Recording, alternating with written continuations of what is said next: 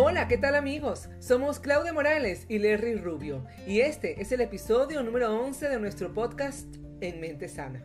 Todos hemos escuchado acerca de las relaciones tóxicas. Siempre hay un amigo, compañero de trabajo o miembro de nuestra familia que vive bajo el control de una o un tóxico. Y parece que son los últimos que se enteran. Ahora bien, ¿qué pasa si esa persona que no se entera que es víctima de un tóxico eres tú?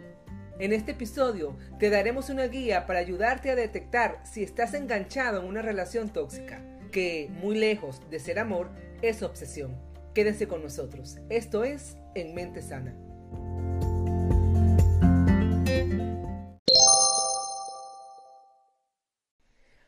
Muy bien amigos, bueno, y como siempre me encuentro acompañada de mi amigo, el psicólogo Larry Rubio. Hola Larry, ¿cómo estás? Hola, mi querida Claudia, ¿cómo te va? Muy bien, feliz de estar una vez más aquí contigo, dialogando y psicoeducando a todos los que nos escuchan, e inclusive para nosotros mismos. Así es, aquí con un calor, aquí ya empezó el verano, pero o sea, con todo. Así es, me imagino. Aquí en Venezuela, gracias a Dios, el clima es totalmente estable durante todos los 365 días del año. Ah, yo sé eso. ¿Cómo se extraña eso?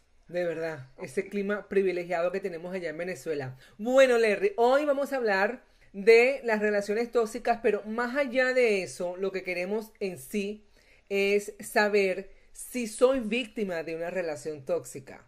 Porque parece la palabra tóxica se relaciona con, por supuesto es algo malo, pero se relaciona con agresividad, con maldad, pero puede haber un control muy sutil y con mucho cariñito y muy, ay, mamacita, papacito, ¿no verdad? Que sea también tóxico y que no nos deja darnos cuenta de que estamos en una relación un poco fuera de lo común. ¿Qué nos dice sí. sí, sí, eh, definitivamente. Eh, el arte de eh, estar en una relación de pareja es bastante, digamos, intrincado y lo mejor es conocer todas las características y todos los recovejos y los, las variantes que pueden existir cuando entramos a una relación de pareja. Y esto nos lleva eh, definitivamente a analizar si estamos en el buen camino para formalizar y tener una relación de pareja eh, que nos genere bienestar o por el contrario nos deteriore nuestra salud mental y emocional. Sí, pero es interesante esto de saber si uno es víctima de una relación tóxica, porque sí es verdad que la víctima es la última que se entera. Generalmente, sí, generalmente el entorno se da cuenta, ese tipo no me gusta, esta, no me gusta tal persona, sobre todo la gente adulta, más adulta, se da cuenta más rápido y te lo dicen. Sí, porque porque tienen esa experiencia de vida. Claro, o lo comentan, ¿no? Entonces, el que es víctima de una relación tóxica pues no, no se da cuenta o lo niega o simplemente es, es que es complicado porque el tóxico es astuto, Larry. Sí, sí, pero aquí más allá de, buscar al tóxico, vamos a enfocarnos en nosotros mismos, cómo podemos identificar, porque de eso se trata, brindarles herramientas, amigos, de cómo identificar si yo estoy en una relación tóxica. Y voy a comenzar por, por eh, digamos, describir cómo que funciona cada vez que nos involucramos en una relación, Claudia, y es que evidentemente siempre tenemos que dar ese salto al vacío, ¿sí? Ese salto a, arriesgarnos y a, descubrir lo que sería un mundo con otra persona. Siempre hay ese coqueteo, tú sabes, ¿no? Ese estira y afloja, eh, casual o formal, ya sea que tú te estés involucrando en una relación, puede ser, tú sabes, pasajera o de verdad la quieres formal, siempre tenemos que, eh, digamos, dar ese salto, ese, ese salto. Pero hay una línea roja, Claudia, que en ese proceso de conocerse debemos tener muchísimo cuidado. Y es el, el, analizarnos si nos estamos sintiendo eh, como con un sustico, como con un malestar en el pecho, como que algo no me... Eh, eso, ese es el primer indicador. La intuición. Pero que tú no sabes precisar de, Sí, tú no sabes precisar, pero ¿por qué me siento así? ¿Pero qué es lo que pasa, no? Ese, ese es el primer indicador. porque siempre, digamos, ya te digo, es un riesgo, estás conociendo y hay esa, esa conexión, normalmente sucede de que podemos hablar por horas, siempre mostramos nuestra mejor versión, tanto de aquí para allá como de allá para acá, porque estamos en, ese, en esa consolidación, ¿verdad? De, de unirnos, de, vamos a echarle para adelante, ya sea... Eh, si lo hacemos de manera formal o, o, estamos claros de que va a ser por un rato. Porque hay gente así que... Y no sé si estoy equivocado en lo que te voy a decir, pero el tóxico no sabe que es tóxico tampoco. O sea, no dice te voy a hacer esto a propósito, porque yo soy tóxico, porque yo soy tóxica. Mm, se me está ocurriendo, por ejemplo, la escena típica de la invitación a cenar, ¿verdad? Ajá. Vamos a cenar, nos estamos conociendo, vamos a cenar. Entonces el tóxico, en el caso de la mujer, te abre la silla, tú te sientas, ah, no, estás encantada, estás en una nube, te abrieron la silla, te sentaste en la silla, eh, aquella amabilidad, pasaste tú primero la puerta, etcétera, toda la caballerosidad del mundo. Y viene el tóxico y te dice, yo escojo por ti, mi amor, lo que te vas a comer. Ajá. ¿Ves? Y en ese momento, tú por no quedar mal y tal, y bueno, ay, sí, qué lindo, ¿no? Pero ahí te está violando la autonomía. Exactamente, pero, pero es una, pero encantadoramente. Y, y, tú lo aceptas porque, ay, tan lindo, ¿no? Exactamente. Qué, qué, amable. Porque, me, porque te estoy conociendo y bueno, que pero ya eso después, cuando ya pasa ese momento de enamoramiento, o sea, ya tú dices un momentico. No, porque a este, los dos años te va a decir, vas a comerte lo que yo digo porque yo pago. Sí, así es. Entonces, ¿qué hacemos en ese momento? Porque yo estoy segura que más de una persona, si me escucha que yo te digo, mira, mi amor, párate y vete, te, me van a decir, ah, pero qué radical. ¿Ves? Pero en este caso yo lo, yo lo haría porque tengo experiencia, porque yo sé que una persona que con la sonrisa me dice, yo escojo por ti, y con la misma sonrisa le digo, este, no, gracias, yo sé escoger, porque ya yo sé para dónde va eso, pero no todo el mundo lo sabe, y cuando tienes 20 años, 30 años, de repente no, te lo van a decir, vas a decir que no, que la persona que te lo dice está equivocada. Sí, lo que pasa es eso, ahí estás colocando el factor edad y experiencia. Mm. Pero más allá de eso, Claudia, sí, definitivamente son cosas que se aprenden con las vivencias, ¿sí? Exacto. Pero volviendo, volviendo al tema, ¿no? De, de, la toxicidad y, si, y que tú empieces a sentir la sensación de inquietud como ese identificador que te da la inseguridad y no sabes por qué te sientes inseguro, inquieto, ¿no? Entonces ahí, es donde se puede analizar. Y hay situaciones muy puntuales. Una de ellas es la técnica que utiliza la o el tóxico para mantenerte, digamos, bajo su control, porque aquí tenemos que hablar de control. Y es que en ese comienzo de relación hay una técnica que se llama, que utilizan y está identificada, Claudia, dentro de la psicología como dejarte migas de pan.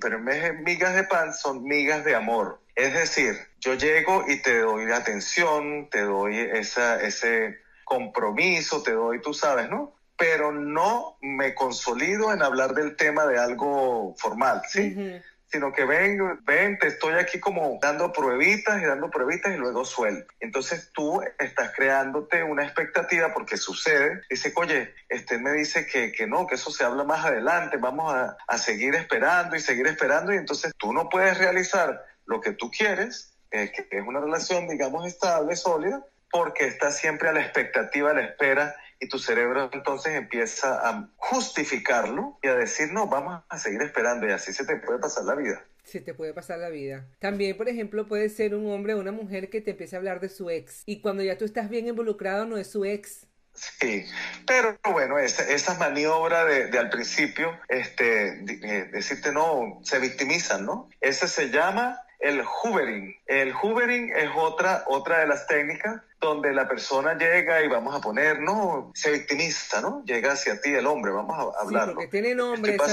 esas técnicas, ¿no?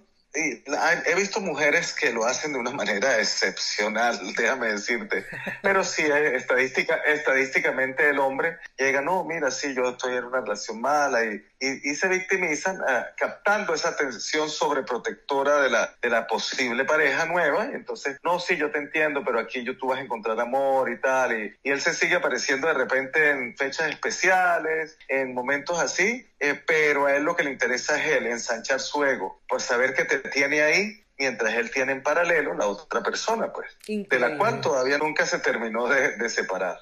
Y caen, y pasa todos los días, y eso se ha expuesto en medios de comunicación, en películas, en todo, y sigue sucediendo. y a todos los niveles. A todos los niveles, porque es que, por decirte algo, yo en mi consulta he tenido, tuve una juez aquí muy reconocida por su posición en el, mundo del derecho, pero emocionalmente tiene 15 años y esa señora de 60 años se dejó manipular y destruir su vida por un hombre de 30 años que la volvió nada. ¿Por qué? Porque ella no tenía una experiencia, tenía una inmadurez emocional que no pudo, eh, digamos, a ella defenderla de todos los artilugios y manipulación que este muchacho de 30 años le aplicó y ella terminó, eh, le costó hasta el puesto, el cargo de juez. Y lloraba como una niña de 15 años teniendo 60. El control de un tóxico. O sea, ¿qué más nos podrías decir? Porque es interesante esto, Larry, y es importante. Mucho, y por eso estamos aquí dando todas las situaciones en las cuales debes analizar, a ver si te identificas, si estás en una de ellas. Mira, una de ellas eh, eh, también se llama el bombardeo de amor, love bombing. Y esta es bien interesante porque es la persona, hombre, vamos a poner ahora una mujer de ejemplo. La mujer llega y atiende al hombre y le da mira, me promete todo, se comporta de la manera más sumisa, más con más atención, llena de amor. Y gradualmente, después de que ya consolidó esa parte, ¿verdad? Por cierto tiempo de dar amor, amor, amor, empieza a desaparecer, a volverse distante, fría y seca. Es gradual. E, y allí es donde el hombre empieza a preguntarse y a generarse culpa diciendo, pero ¿qué hice mal? Entonces luego puede que la persona llegue y se comunique otra vez así y esa, esa culpa que la persona, el hombre en este caso, va a empezar a experimentar, va a ser el elemento clave para que esta mujer lo manipule. Pero esas son cosas que se hacen a, a propósito, Larry, ¿no? ¿no? No, sí, sí, como no, pero por supuesto, por supuesto. Hay unas personas que están totalmente disociadas de la empatía, del, digamos, del sufrimiento humano y son total y absolutamente frías y calculadoras y lo utilizan muchísimas veces para beneficio propio, ¿verdad? Eh, puede ser económico, digamos en este caso para seguir con el ejemplo de la mujer en el bombardeo de amor, llega, lo endulza, lo sube, lo tal, y luego este, lo suelta y se pone caprichosa y le hace creer que ese desamor se debe a él. Y entonces él va a hacer cualquier cosa para recuperarla. y allí es donde ella lo manipula. Pero ven acá, Larry, ¿es tan tóxico el que controla como el que se deja? El que se deja, eh, eh, ¿por qué se deja el que se deja? Exacto, porque la víctima también se puede volver una persona tóxica consigo misma. Totalmente, pero es que aquí, eh, Claudia, vamos a, recurrir un poco a la ciencia, ¿sí? Y es que eh, hay un científico en la psicología que se llamó Skinner, ¿sí? Él hizo el famoso experimento de las ratas donde eh, hizo lo siguiente, colocó unas ratas en un espacio cerrado donde si le daban una palanquita bajaba comida, ¿verdad? Con cuidado. Entonces, este, esta comida, sí, ellas sabían que cada vez que le daban con la patita, bajaba comida. Y ellas iban perdiendo como el interés gradualmente, simplemente lo tenían por seguro, ¿sí? Lo dejaban por sentado. Luego, en otro escenario, fíjate, este, las ratitas tenían una palanquita donde le daban y ahí nunca bajaba comida y lo intentaron varias veces y como no bajaba, lo olvidaron por completo pero es que hubo el tercer escenario, que es el que va a describir lo que sucede a la persona, Claudia, que entra en este círculo dañino de estímulos que le está aplicando el agresor, vamos a poner en este caso, sí, porque de, de verdad que eso es una agresión a la integridad mental y emocional del otro. Definitivamente. Y es que es esto. Se llama reforzador intermitente. ¿Qué es eso?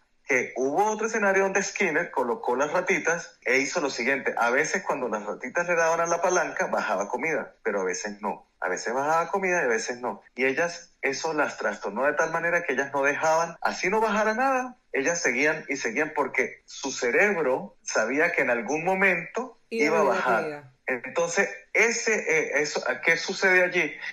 Eh, el cerebro lo entiende como eh, las descargas de dopamina y va a generar siempre esa expectativa y junto con la oxitocina, que es otra sustancia que se segrega en el cerebro, en este, en este caso, son los que actúan en las personas que consumen drogas. Eh, y eso es lo que genera una adicción, eso es algo biológico. Entonces aquí no podemos decir, no, pero porque esta persona no lo pensó? Es que no se trata de pensar, se trata de que se activó en tu cerebro ese sistema de recompensas de la dopamina, la oxitocina, la serotonina y te va a generar una adicción con la cual tú no puedes, a menos que seas tratada de manera profesional. Entonces, por eso no es que la persona la vamos a señalar como una tóxica, no, sino que está enferma. Pero es terrible porque se generó Incluso, para, incluso para la persona que lo genera, porque yo no pienso que una persona realmente sana sea una persona feliz cuando genera este tipo de comportamiento en otra persona. O sea, necesitas hacer toda esa logística de le doy, le quito, le doy, le quito, me aparezco un día, me desaparezco cuatro, le aparezco dos horas, me desaparezco una semana, la llamo hoy y le, la llamo mañana y pasado mañana a la misma hora y después dejo de llamarla. O sea, si tú necesitas hacer todo eso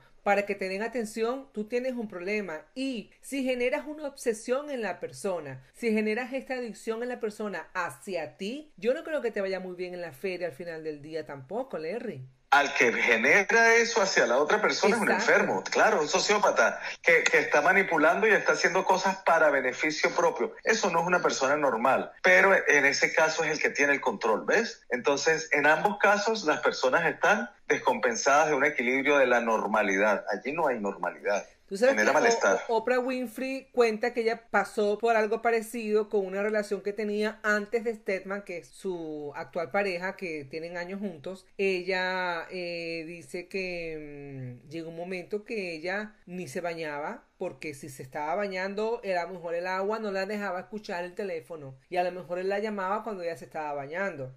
Ella no salía a botar la basura, por ejemplo, porque a lo mejor cuando ella estaba afuera botando la basura, sonaba el teléfono.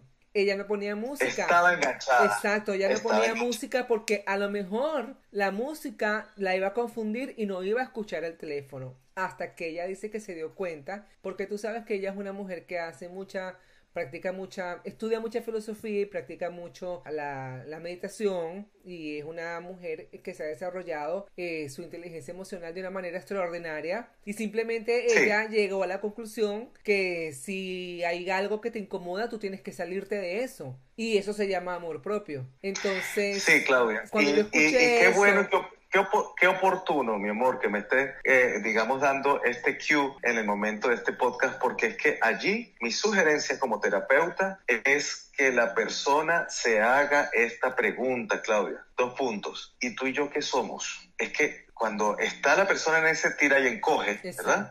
Es donde la persona tiene que decir, ¿y tú y yo qué somos? Y darse cuenta y empezar a ver si la relación es asimétrica. Es decir, ¿qué expectativas tengo yo y cuáles son tus expectativas? Donde la persona que tiene las expectativas es la que habla y la otra se calla, está anulada. Todas esas cosas tienen que plantearse y decir, ya va un momentico, ¿y yo? Porque es que la persona se desdibuja, se borra para vivir en función de la otra. Entonces es donde tenemos que ver cuál es el marco relacional dentro del cual nos estamos moviendo tú y yo. Tú y yo qué somos, en qué posición estamos. Eso es crucial. El consejo que daría por mi experiencia es que no te envuelvas con una persona primero que te quita tu voluntad, como en el caso de yo te escojo lo que vas a comer en el menú, mi amorcito, ¿me entiendes? Porque a lo mejor tú querías pollo y te va a, a ordenar una pasta y tú por complacer dices, ok, pero si eso es lo que no es lo que tú quieres, ya están empezando mal. Entonces, yo que yo, yo diría una cosa, mm, aléjate de una relación donde no sabes dónde estás parada, dónde estás parado, donde esta persona te dice déjate llevar. Ok, a lo mejor a alguien le funciona dejarse llevar, pero si a ti no te funciona, si no te late esto de dejarte llevar, no tienes por qué dejarte llevar. ¿Me entiendes? Porque eso no es lo tuyo. O sea, tienes que pensar en qué es lo tuyo, en qué es lo que tú quieres. Que se consiga otra persona que se deje llevar, pero si no es lo tuyo, no te dejes llevar. Porque si tú lo que quieres es algo que se defina, qué nombre le ponemos a esto, y no te lo dan, no es la persona que tú estás buscando, no es la persona para ti. Y tarde o temprano te va a quitar un poco de ti, o sea, te vas a perder en ti misma, en ti mismo, porque va a llegar un momento que vas a decir qué estoy haciendo, no, y pueden ser años, pueden ser dos años, tres, puede cuatro años, puede ser toda la vida, ¿ves? Entonces, aléjate de personas que te hagan eh, sentir por ejemplo, poco importante, que no te llamé porque estaba ocupado. Esa es una, es un clásico. No te llamé porque estaba ocupado. Entonces, bueno, pero vamos a, digamos, no todo el tiempo, porque puede que el hombre esté ocupado, ¿no? O la mujer esté ocupada. No, claro, pero, pero si eso se hace rutinario, se hace. Puede ser que esté ocupado a la hora en que quedaron que se iban a llamar, pero tú, tú no estás ocupado 24 horas del día, ¿ves? Sí, claro. Porque cuando una persona quiere estar contigo, está contigo sin que tú le hagas tanta demanda y, le, y, hagas... Si está ocupado, a la primera persona que va a buscar después que se desocupe a ti. ¿ves? así es, Claudia. Y de verdad que es muy, muy importante hacerse ese acto de evaluación de cómo me siento, qué sensación de inquietud, de inseguridad estoy teniendo, eh, ¿verdad? Respecto a esta situación. Una de las situaciones que por las cuales la persona eh, cae, digamos, en ser víctima, en este caso de, relaciones tóxicas, es por, porque tienen una autoestima y un autoconcepto disgregado, diluido, y hay que reforzarlo. ¿Sabes? Por eso es que se dejan llevar y siempre buscan esa figura de, digamos, de preponderancia, de protección y se dejan llevar porque hay cosas que no se han resuelto dentro de ellas, que vienen de atrás arrastrando y son, digamos, materia prima perfecta para caer en las manos de alguien que te domine y te controle y te dañe la relación y la vida. Podríamos decir que la causa principal por la que nos enganchamos en una relación tóxica es por falta de autoestima.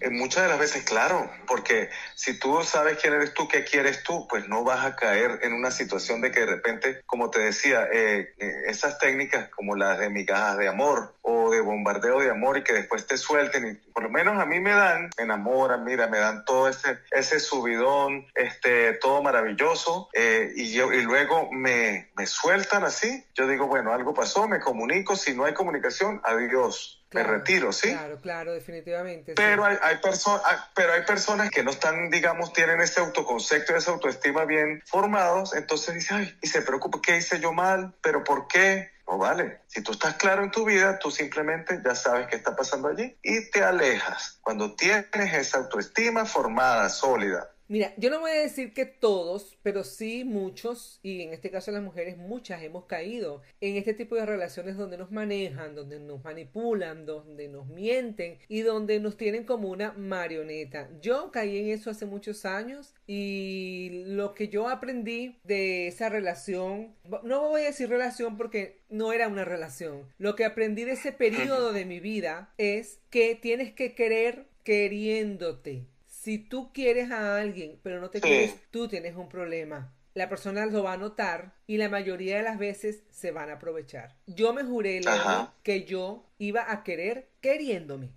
Exactamente.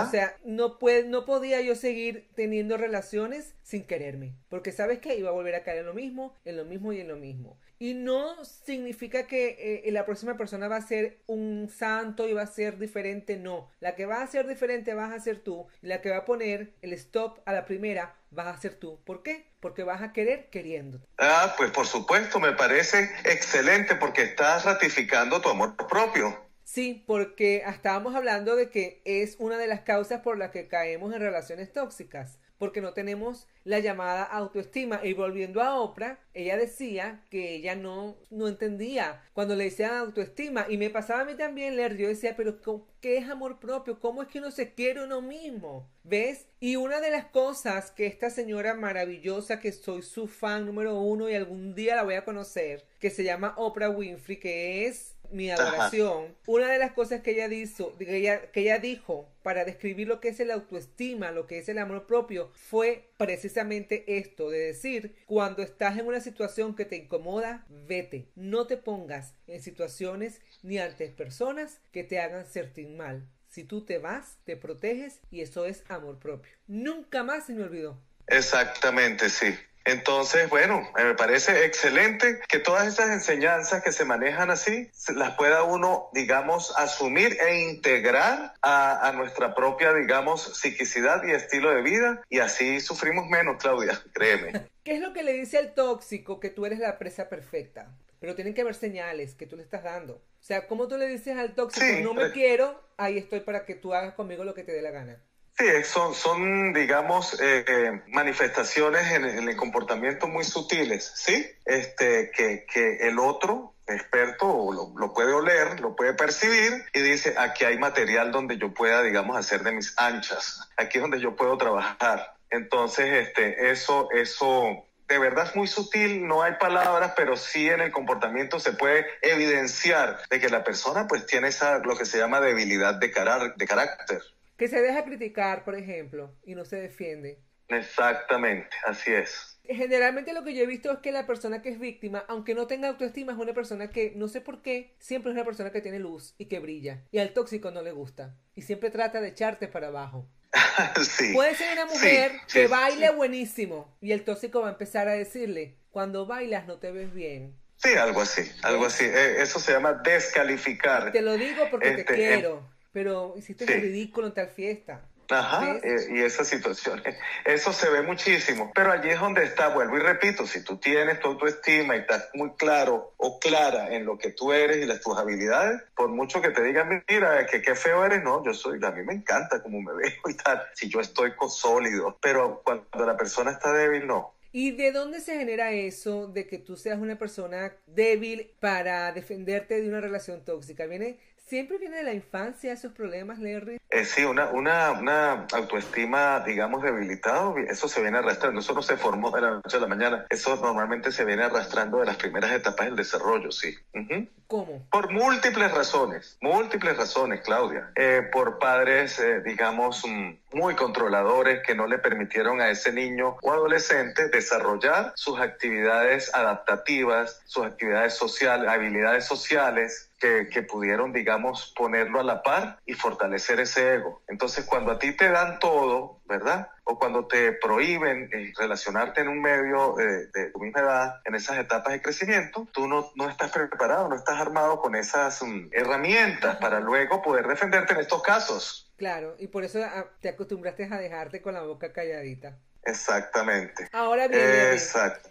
Lo único que podemos hacer ante una persona que nos va a llevar a una relación tóxica es poner contacto cero y desaparecernos del mapa. Mira, tienes que, es que tienes que hacerlo por salvaguardar tu integridad física, mental y emocional. Desaparece, te va a dar síndrome de abstinencia, te va, o sea, pero no sé, entregale el teléfono a otro, entregale tu computadora a otro, pero no te des por vencido que con el tiempo eso se acomoda. Te va a dar síndrome de abstinencia, sí, es verdad. Curiosidad. Sí, te vas a desesperar, te vas a desesperar por comunicarte con esa persona. Y esa misma desesperación es parte de ese ciclo tóxico. Sí, y hay muchas personas que ahí es donde tienen que recurrir a un trabajador de la salud mental, un psicólogo, para que, porque hay otras herramientas para poder, digamos, lidiar con esta transición, porque es fuerte, y, eso lo sé. Pero eso que acabas de decir me ha abierto una ventana, porque si estoy en una relación tóxica, necesito psicoterapia yo sola, es bueno ir en pareja. El tóxico no va a querer ir en pareja. No, no, no, no, no, no, no. A un psicólogo. No, no, obviamente, o sea, la persona que, que te está agrediendo, que no, por supuesto, es un trabajo tuyo para ti. Si tú eres la víctima, ve, busca ayuda y sal de ese paquete. Bueno, y ya entonces para terminar, Larry, ¿qué es una relación de pareja sana? ¿Cómo funciona una relación de pareja sana? ¿Cuál es ese hombre, esa mujer que es bueno para mí? Qué bueno, y así vamos a, darle cierre como lo empezamos. Siempre tenemos que tener en cuenta, Claudia, que eh, al momento de nosotros conocer a alguien, ¿verdad? Con el que nos sentimos identificados y que nos gusta y que hay, como decir, en apariencia, ese match, esa compenetración, ese, ese este, nos, eh, atracción, hay que dar ese, digamos, salto de fe, hay que darnos esa oportunidad de conocer a la persona, de bueno, vamos a, darnos este chance utilizando las funciones ejecutivas del ser humano aquí en la corteza prefrontal, que es el juicio, ¿verdad? Tener conciencia, juicio, este, y analizar toda la situación más allá de, dejarnos llevar por ese sentimiento de atracción y, de, que se siente muy rico, muy bonito, analizarlo en frío. Ajá, vamos a ver cuáles son las pistas que esta persona me está dando, si, si es congruente con lo que dice y lo que hace y lo que piensa, que haya una congruencia. Que haya una constancia y que haya una comunicación. Vamos a hablar, mira, ¿qué quieres tú? Esto es lo que yo quiero. Así como una especie de, vamos a hacer un, un cotejo, un cotejo de, de, de, lo que es tu vida con la mía. ¿Qué, ¿Cuáles son tus expectativas? ¿Cómo es tu vida? ¿Cómo es la mía? ¿Qué quieres más allá? ¿Qué quiero yo más allá? Vamos a encontrar puntos en común, ¿sí? Vamos a unir esos puntos de encuentro eh, donde coincidimos y allí vamos a hacer lo que se llama una prospección, es decir, una proyección y decir, bueno, mira, este, dado lo que estamos sintiendo, dado lo que hemos hablado, dialogado este, en cuanto a, diferentes factores, este, vamos a seguir adelante, vamos a seguir adelante para ver si cada quien hace honor y a lo que se compromete, pues, ¿no? Ah, entonces, el tiempo allí en adelante es el que lo va a decir. Si no, y si no, siempre está a buscar la ayuda con un trabajador de salud mental, con una persona que lo guíe, porque a veces hay relaciones que se pueden salvar, que pueden parecer tóxicas y no lo son, pero que se pueden salvar. Y no lo son. Exactamente. Así que cuando no se puede, eh, pues no se puede, y si hay una lucecita, el, el tercero bueno es el psicólogo. Correcto, maravilloso Claudia, un placer como siempre estar contigo llevando toda esta información a todos los que nos escuchan porque es de gran utilidad, de verdad que sí.